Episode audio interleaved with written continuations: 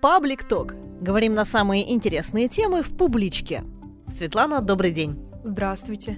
Думаю, многие знают, что на Южном Урале снимают исторические фильмы, рассказывающие о выдающихся личностях нашего края. Вы уже сняли фильм «Братья Елькины», а полгода назад вышла новая лента «Курчатов. Щит и меч холодной войны». Как вы выбираете, кто станет героем вашего фильма? Мне кажется, героев я выбираю, чувствуя те изменения, которые происходят в нашей жизни. Это какое-то предчувствие, правда. Потому что когда мы начали снимать братьев Елькиных и вся вот эта революция, этот подъем, мы начали это делать в дни ковида. Вот ковид начался, да, и чего-то не хватало. И когда вышли братья Елькины, как раз был юбилей революции русской и было очень уместно. А потом с Курчатовым. Курчатов а, «Щит и меч холодной войны» — это фильм не совсем про Курчатова. Мне часто говорят, а почему так мало про Курчатова? Почему всего треть фильма, а мы пришли про него смотреть? Ну, про Игоря Васильевича очень много полнометражных и художественных и документальных фильмов снято. Наш фильм больше всегда про Челябинскую область. То есть у меня всегда в фильмах главный герой — это наш город и, или наша область. Для меня это принципиально важно, потому что я считаю, что ну а кто еще снимет, если не мы сами, правильно? И здесь есть о чем снимать. Так вот, почему так мало про Курчатова, я сразу расскажу. Я ведь тоже себе задаю этот вопрос. Во-первых, у нас была всего одна съемочная смена в Озерске, и мы очень благодарны ПО «Маяк», что они пустили нас снимать в настоящий дом, с настоящими вещами, то есть чашки, ложки, которыми пользовался Игорь Васильевич, вот эти диванчики, кресла, где он сидел. Сами знаете, Озерск — закрытый город. Мы три месяца туда писали запрос, ждали, чтобы нас запустили. Нас запустили на сутки. И, соответственно, пока построишь сцену, пока выставишь свет, проходит часа три, и рабочего времени у нас остается часов шесть. Нам очень, очень много помогали озерчане. Они там пироги пекли, нас кормили. Они приносили какие-то колотые дрова из дома, чтобы мы снимали сцену, как Игорь Васильевич колет дрова. Вы не представляете, там, ну, целая толпа озерчан, они пришли и все помогали. Ну и, конечно, они сами снимались, потому что вести огромную съемочную группу туда нельзя. И у нас оставалось 6 часов, ну что мы можем снять за 6 часов? Это примерно минута. То есть выработка у киношников минута в смену. Сериалы снимаются с другой выработкой, там 2 минуты в смену. Но нормальный фильм, он примерно так и делается. Что на Мосфильме, что в Голливуде, что, простите, пожалуйста, у нас. И второй герой этого фильма Исхак Абдулович Ахмеров. Он тоже родился на Южном Урале, в городе Троицке, всего на два года после Игоря Васильевича. И так получилось, что именно он добывал сведения о строительстве атомной бомбы в Америке, в Аломагорда на проекте Манхэттен. И он добывал эти сведения, он руководил э, русской разведкой, целой сетью агентов, которые добывали эти сведения и передавал их в Москву. И говорят, что около двух с половиной тысяч пленок, фотопленок, он передал Курчатову, чтобы тот их изучал и на основе выводов тех ученых делал какие-то собственные выводы. Но опять же, нельзя сказать, что разведка все украла, потому что русская атомная бомба советская, она, ну, принципиально другая технически была. То есть там уже не вода была, не дейтерий, тяжелая вода, а графит. Не вертикально, а горизонтально. То есть очень много технических было отличий. Но вот тем не менее, и мне кажется, это очень интересно, когда такие два титана, понимаете, которые остановили, возможно, целую сеть ядерных бомбардировок, а уже давно доказано, что существовали планы по в общем, бомбардировкам многих городов крупных мира, в том числе и Челябинска, он тоже там фигурировал. И вот эти два титана никогда друг друга не видели, оба родились в Челябинской области, и получается, они оба предотвратили масштабные катастрофы мировые. Мне кажется, это потрясающе, и это вот у нас здесь. Ну как об этом можно молчать? Как известно, тема разработки атомного оружия засекречена. Удалось ли вам в архивах отыскать какие-то малоизвестные новые факты? Факты? Конечно, мы в архивах, э, в Государственном областном архиве Челябинской области, конечно же, работали с э, Николаем Антипиным. Он тоже спикер фильма. Он э, находил учетные записи, находил уникальные документы, рассекреченные совсем недавно, ведь у всех секретных документов срок давности 70 лет или 80, я могу здесь сейчас ошибаться. В общем, то, как поставляли на маяк из Челябинска уголь, чтобы отапливать, стройматериалы, чтобы строить этот Озерск. И там все так интересно, то есть где-то база 10 пишут, где-то там объект номер 870 какой-нибудь. И Челябинск все время сопротивляется, говорит, да зачем мы вам там уголь будем посылать, непонятно зачем, что вы там строите. И только когда из Москвы приходило распоряжение, они, конечно, оперативно все присылали. Ну, это удивительно и интересно. И изначально в фильме было больше про это, про то, как строился Озерск. Но потом мы отредактировали и вырезали, потому что фильм, он полнометражный. Он длится почти час. Больше часа делать не рекомендуется по физиологическим причинам но люди просто хотят в туалет. То есть есть такое правило.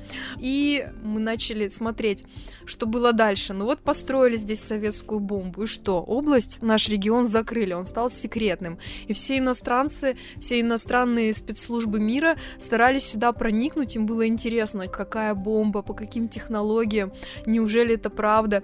И, конечно же, наш регион стал закрытым, а они пытались проникнуть. То есть они пытались брать пробы воды, почвы, чтобы узнать информацию, брать кровь у людей, которые здесь живут, то есть анализы какие-то. Плюс были люди, которые жили в Челябинской области и готовы были сами эту информацию им продавать. И мы начали это все изучать и раскручивать и дошли до современного периода.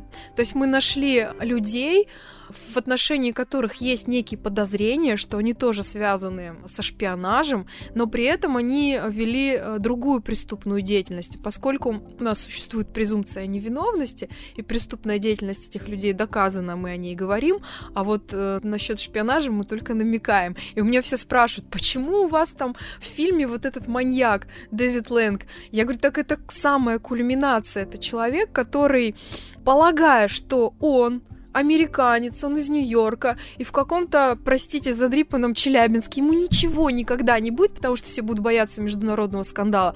Он занимался съемками порнографических фильмов с нашими несовершеннолетними девочками. Через его грязные лапы прошло около 63 маленьких девочек от 13 до 18 лет. Вот девочкам, которым не было 14, он перед каждым роликом вот так вот паспорт разворачивал, а кому не было, у кого не было паспорта, он фотошопил. Понимаете? Сети, продавал это на сайтах, а, зарабатывал кучу денег, а с девочками расплачивался шоколадкой, газировкой. Это такое моральное социальное падение, наша точка какого-то вот просто невозврата, после которой, мне кажется, нужно воспрять духом и все изменить. Нужно сказать, что эта история с Дэвидом Лэнгом, который до сих пор сидит в Челябинской тюрьме, была совсем недавно. То есть вы охватываете в фильме большой период с конца 40-х и до современных дней. До современных дней, да, да. И мы записали с ним интервью. То есть я ходила к нему в СИЗО номер один. Он дал мне интервью. Это уникальные, кстати, кадры. Он 8 лет никому интервью не давал. Вы знаете, я провела огромную, огромную, огромную научную работу, когда готовилась к этому фильму. Понятно, это тома, просто тома книг про Курчатова Игоря Васильевича, жизнеописание, труды. И это изучение глубокое достаточно изучение, а я гуманитарий, мне это тяжело. Как вообще бомбу строили, из чего она состоит, что такое дитерий, уран, плутон. Это очень трудно, но тем не менее. Плюс это огромное количество статей, ну это серфинг в интернете, то есть ты ищешь, да, то есть ты изучаешь огромное количество материалов в прессе, и ты ищешь вот этих шпионов через прессу. И мы их нашли, мы записали с ними интервью под всякими интересными предлогами. То есть этот фильм огромное журналистское расследование. Но когда люди говорят, а почему называется Курчатов, я отвечаю, во-первых, это бренд. Ну, это бренд, это наш аэропорт, это, это районы, которые названы его именем. Это бренд, который мне бы хотелось в названии заявить. Но фильм, он не совсем про Курчатова. Хотя там очень много сцен именно интересных, бытовых, которые мы реконструировали. То есть мы смотрели, как он одевался, по фоткам, что на этих фотографиях происходило, как он коммуницировал с друзьями. Например, мы нашли фотографию, где он стоит в татарской тюбетейке и в полосатом халате. Там написано «Нарядился на Новый год татарином». Мы точно такой же халат нашли, такую же тюбетейку подготовили. Ну и, собственно, в фильме это все сняли. Или там рассказывается, как вот он сидел с другом, их во дворе брили пришла женщина, которая их брила. И тут они начали с другом играться, поливать друг друга водой. Друг его облил, этот этого облил. И, в общем, мы тоже это все реконструировали. Мы искали такие вещи, которые еще никем не сняты. Из каких-то бытовых моментов жизни Игоря Васильевича в Озерске и так далее. Ну, огромный труд. Мы сейчас говорили о том, что вы записывали интервью с американским преступником Дэвидом Лэнгом, а он вообще раскаялся? Что он говорит? Понимаете, человек сидит под следствием, его дело еще не закрыто, то есть у него даже не было суда, он 8 лет сидит в СИЗО, его не переводят в колонию. Поэтому любое слово, касаемое его дела непосредственно, оно может быть использовано против него. Мы не говорили с ним об этом, мы говорили с ним, что он сейчас чувствует, как у него настроение, почему он выбрал Челябинск, а не Москву. Вот он работал, представляете, в Нью-Йорке, в башнях, близнецах, и когда они взорвались, он вдруг решил поехать именно в Челябинск. Я говорю, почему не в Москву? Он говорит, ну вот здесь вот жилье дешевле, между прочим. Я говорю, хорошо, отлично. То есть это такие какие-то разговоры вокруг да около, но тем не менее раскрывающие тему. А, это же тоже искусство, это журналист, ну я журналист, и спикеров у нас много, в основном это доктора наук. То есть это историки. Вот у нас есть, допустим, Виталий Семенович Толстиков, уникальный человек, который написал самую первую книгу про Озерск про закрытый город, про атомную бомбу. Это человек, наверное, который знает больше всех вообще в стране об этом деле. Вот он наш спикер. Потом есть писатель Максим Бодягин, который написал книгу об э, Исхаке Ахмерове, о разведчике. Это тоже человек, который изучал э, вот эту всю подноготную. А понимаете, о разведчиках писать очень трудно, о них нет информации, о, о них информация всегда засекречена, и ты по каким-то крупицам находишь, откапываешь, достраиваешь и так далее. То есть у нас есть ветераны КГБ, которые рассказывали про 80-е годы, как сюда проникали иностранные спецслужбы, и рассказывали о том, как когда начались совместные взрывы атомных бомб, то есть советские спецслужбы ездили в Америку на испытания, американские приезжали к нам сюда, в Семипалатинск, Советский Союз, да, сейчас это Казахстан, на испытания. Вот они там делятся а, своими наблюдениями, кто как себя вел, как эти испытания проходили, как эти спецслужбы себя вели, что они, допустим, привозили свою посуду, свою воду, свои продукты и готовили все сами, чтобы советские спецслужбы их не отравили там или что-то им не подсыпали. Но это удивительные, интересные моменты о взаимодействии двух стран которое началось с э, противостояния и которое вот сейчас вылилось в некие итоги. Мне кажется, это противостояние то ли подходит к концу, то ли еще как-то развивается, то ли вышло на новый виток развития. Не мне судить о геополитике, но мы все это ощущаем и чувствуем. И очень хотелось разобраться в причинах. Откуда это началось? Почему так пошло? Почему мы так и не помирились, что ли? И вот фильм об этом. Над созданием фильма работали около 200 человек. И, наверное, большинство это актеры. Да, большинство это актеры. Фильм волонтерский. То есть мы все работали над ним бесплатно почти два года, год и девять месяцев. Это полный метр, это огромная картина, которая попадает на одни фестивали вместе с такими фильмами, как «Вызов» за 905 миллионов рублей с полетом в космос, да, «Чебурашка», «Баба-Яга против всех». То есть мы попадаем на один фестиваль, в один шорт-лист с лидерами российского проката. Но наш бюджет 400 тысяч рублей. Эти деньги мы просто потратили на еду, понимаете? Ну, представляете, там одна смена 90 человек. Их надо кормить, надо брать в аренду оборудование. Очень много нам оборудования давали бесплатно. Ну и плюс все мы работали бесплатно. То есть это 30 смен. Я горжусь этим проектом. Мне кажется, самая его ценность в том, что вот люди собрались, 200 человек, да, два года. То есть это долгая дистанция. Это не на 2-3 дня мы собрались. Мы два года шли этот путь не за деньги, а по велению души, ради вот этой обстановки, которая была на съемочной площадке. Мы же все подружились, мы же все тусуемся вместе, наряжаемся в 40 сороковые, идем смотреть фильм Нюрнберг какой-нибудь, да. Ну, то есть это особая атмосфера, это особая творческая среда, и я горжусь тем, что все эти люди дошли до конца, и у нас была премьера, и море цветов, и торт в форме взрыва ядерного, и мы его съели. А какие еще специалисты помогали в работе над картиной? То есть техническая группа — это порядка 30 человек, у нас очень много сцен в фильме, и в каждой сцене там микроистории, понимаете? Фильм построен по принципу сторителлинга. Одна история, вот, допустим, из 40-х история про конкретных героев, вот из 60-х история, из 80-х и 2000-е мы берем. И, естественно, в каждой истории новые актеры, поэтому их так много. И если мы в 88-м снимали выставку, которая проходила в Магнитогорске, у нас там прям выставка, прям очередь огромная, взрослые, дедушки, бабушки, пионеры какие-то. Это большое количество людей. А поэтому актеров много, потому что очень много разных историй и везде разные актеры. То есть это не один герой от начала до конца, а куча героев, куча историй, которые переплетены между собой и выстроены в драматургическом порядке в определенном, да, то есть с развитием, с арками.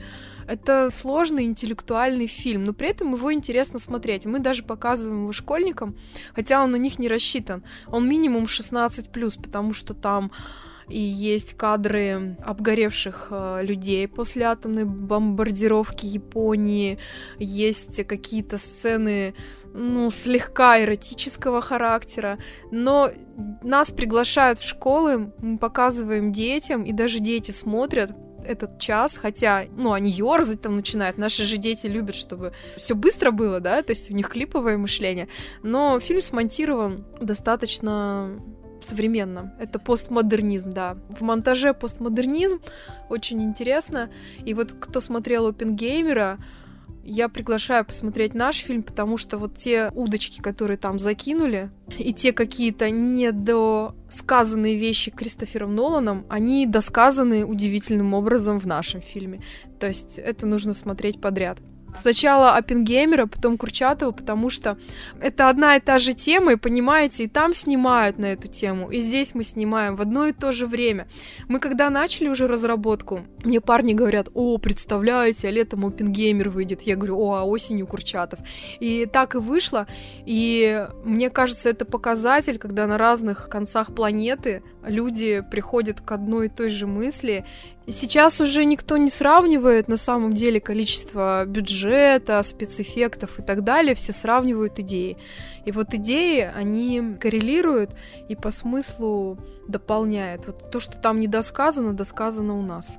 Надо сказать, что фильм документальный, основан на реальных событиях, но с элементами художественности. Э, смотрите, безусловно, все мои фильмы, а их уже три таких вышло, это документальная драма называется жанр. Вроде как документальное кино, потому что там есть синхроны, какое-то повествование с рассказчиком, да, но при этом мы реконструируем в формате художественного кино некие сцены. То есть это историческая реконструкция. Мы подбираем одежду того времени, актерам макияж, стараемся полностью, чтобы все соответствовало действительности. Большое внимание уделяем деталям. Если что-то не можем купить, какие-то вещи старинные, мы их изготавливаем реконструируем. И да, а, фильм он построен на вот таких историях. А есть ли какие-то придуманные события, герои? Нет, все точно соблюдено. В том-то и прикол, что у нас нон-фикшн. То есть мы ничего своего не добавляем. Мы просто изучаем огромное количество источников и на их основании выстраиваем вот эту историю и реконструируем ее с помощью вещей, людей, актерского мастерства, режиссерской какой-то подачи. Нет, у нас нон-фикшн. Мы ничего не придумываем никогда сами, только факты объективные факты. Там даже, знаете, вот субъективной оценочности в фильме нет. Хотя мне иногда говорят, почему у вас американцы такие плохие? Я говорю, так ни слова нет, что они плохие. Просто это субъективное мнение, которое складывается иногда после просмотра фильма. Я же ученый, я привыкла как вот диссертацию писать, так и фильмы делаю. Плюс-минус. То есть это объективная подача информации с опорой на оригинальные источники, документальные и мнения экспертов. Еще раз повторю, там доктора наук в фильме. В социальных сетях можно посмотреть трейлеры к фильму, и я посмотрела, знаете, вам очень хорошо удалось передать эту эпоху. Одежда главных героев, интерьеры, они прям очень достоверно выглядят. Вы с кем-то консультировались? Мы же несколько лет уже этим занимаемся. Мы первый фильм в девятнадцатом году сделали про миасских золотопромышленников, и мы увлечены реконструкцией исторических событий. Мы подключаем к работе все клубы исторической реконструкции нашего города. Это и Дивизион, и Серебряный Единорог, Китовраз. И пока мы снимаем фильмы, образуются новые клубы. Там, допустим, Мадам Винтаж. Это дамы, которые собираются, покупают себе вещи винтажные, либо шьют их и ходят в таком виде на какие-то события городские и так далее. Мы участвуем всегда в исторических фестивалях, все друг с другом общаемся. Это большое количество, в общем, клубов исторической реконструкции, которые объединяются на съемках этого фильма. Кто-то приносит вещи, кто-то приносит какие-то предметы быта, у кого что есть, мы же собираем с миру по нитке, понимаете? То есть мы весь город поднимаем на уши, мы даже всю страну поднимаем на уши, потому что чего-то в городе нет, мы покупаем через интернет, нам привозят бороду Курчатова, мы тоже в каком-то городе заказывали, чтобы она вот прям была как у него. Это огромная работа историческая, культурологическая, искусствоведческая и научная. В фильме снимаются профессиональные актеры, и им тоже пришлось работать бесплатно, так? Ну, эта работа, знаете, как называется? За еду и ласку. То есть мы создаем прикольные условия, они фоткаются, они чувствуют себя актерами, они проводят время, все знакомятся, кто-то женится, и такое бывает. Это нормально. Заводятся какие-то отношения там у людей, дружба. Профессиональным актерам, которые вот из театров, мы стараемся платить за смены, но это не те деньги, которые, ну, они достойны зарабатывать. То есть, допустим, мы не почасовую оплату делаем, а просто, ну, компенсируем им проезд, кормим, естественно, компенсируем бензин. Вот у нас актеры приезжали из Озерска, там на репетиции. Это же не просто ты пришел и снялся, это репетиции еще. Примерки, костюм надо несколько раз приезжать, примерять, подгонять все по фигуре. И, конечно, мы старались компенсировать бензин хотя бы. А тогда за еду и ласку. А кто исполняет главную роль Игоря Курчатова? Это Игорь Ковалев, озерчанин из Озерска. Он, да, он да, он профессиональный актер, дипломированный, работает там в Озерске телеведущим и ведущим, в общем, да, ну потрясающий парень. Понимаете, я искала на главную роль кого-то, кого-то, кого-то, а потом смотрю, у него точно такой же рост у него похожее телосложение, но единственное, что он помоложе. Вот и тогда люди выглядели старше. Допустим, если настоящий Игорь Васильевич в 39 лет возглавил атомный проект, нашему Игорю там 34 или 35, но он выглядит гораздо моложе. И мы рисовали ему морщины, вот эти гусиные лапки рисовали. У нас был показ в Екатеринбурге, и туда специальные продюсеры из Москвы приезжали посмотреть Курчатова, потому что они тоже что-то хотят такое снимать, и они прилетели посмотреть наш фильм и говорят, ну вот с бородой, конечно, вот никому не удается. Я говорю, ну, извините, у нас не про бороду фильм, собственно. Я не обиделась. Была жара, лето, он потел, она отваливалась периодически, мы ее постоянно подклеивали, а она на силиконовой подкладке, где-то кусочек силикона торчит. Ну, в общем, жесть. И мы подкрашивали ему глаза, потому что у него зеленые, такие ореховые, а у Игоря Васильевича черные были. Мы покрасили ему, сделали черные, красиво получилось. Прям мне очень хотелось, чтобы Курчатов был не какой-то занудный старикан, простите меня, пожалуйста, а чтобы это был герой. Но почему все показывают героев каких-то вот прям красивых, крутых мужиков? Я хотела, чтобы это был красивый, крутой мужик. Мне кажется, это очень важно. Да, пусть он чуть помоложе выглядит, но у нас получился красивый, достаточно такой, как бы мускулистый, крутой мужчина, на которого приятно посмотреть и который реально герой России. Он, по-моему, трижды герой России и Советского Союза. То есть это великий человек, титан. Премьера документального фильма «Курчатов» прошла в сентябре, полгода назад.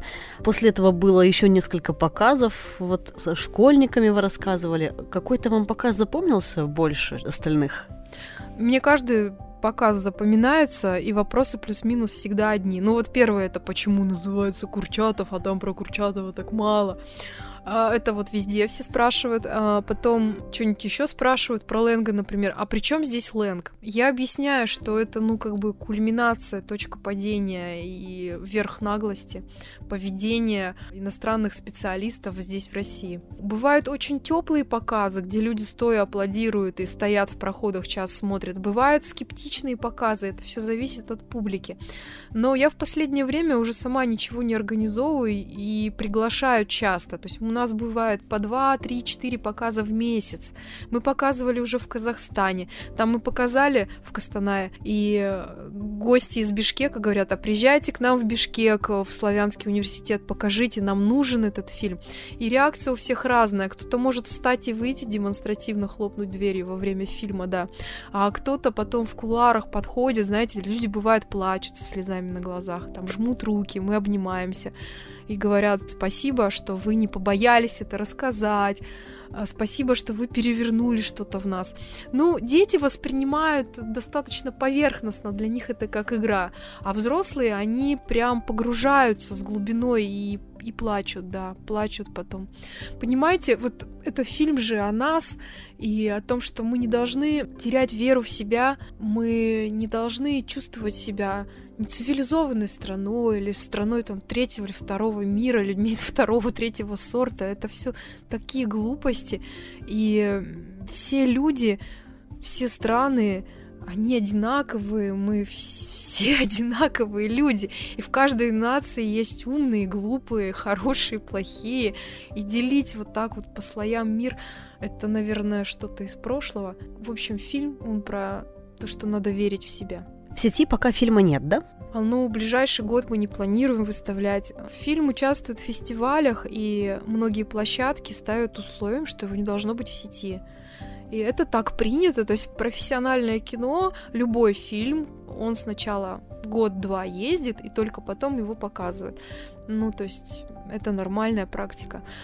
Но все показы у нас бесплатные, свободные. Нам нравится общаться, нам нравится смотреть на реакцию, нравится разговаривать. Это, понимаете, ну, когда ты разговариваешь, делишься своими мыслями и чувствами, и слышишь, как тебе в ответ люди тоже делятся своим, ты обогащаешься. Совсем скоро пройдет показ в публичной библиотеке. Кого приглашаете, Светлана? Очень хочется пригласить взрослых людей. Фильм, он интересный. Там есть уникальные вещи, которые вы даже не представляли уникальные расследования проведены. Мы попадали в такие места, куда ну, никто не может попасть. Я хочу сейчас, да, заинтриговать, спойлерить не буду. Это будет всегда интересно интеллектуальному зрителю и простому обывателю, потому что после просмотра фильма можно узнать об истории нашего региона многое, о настоящем состоянии нашего региона многое и ощутить, понять, насколько это стратегически важный край, для нашей Родины, для России, и насколько, в принципе, мы важны, наверное, для всего мира, и как все хотят о нас узнать побольше. Вот это будет в фильме. Но после фильма будет еще обсуждение. Это самое главное в показах, когда есть возможность пообщаться с командой, спросить, как мы это делали, зачем мы это делали и почему мы такие дерзкие наглецы. Ну что ж, тогда до встречи на показе. Спасибо.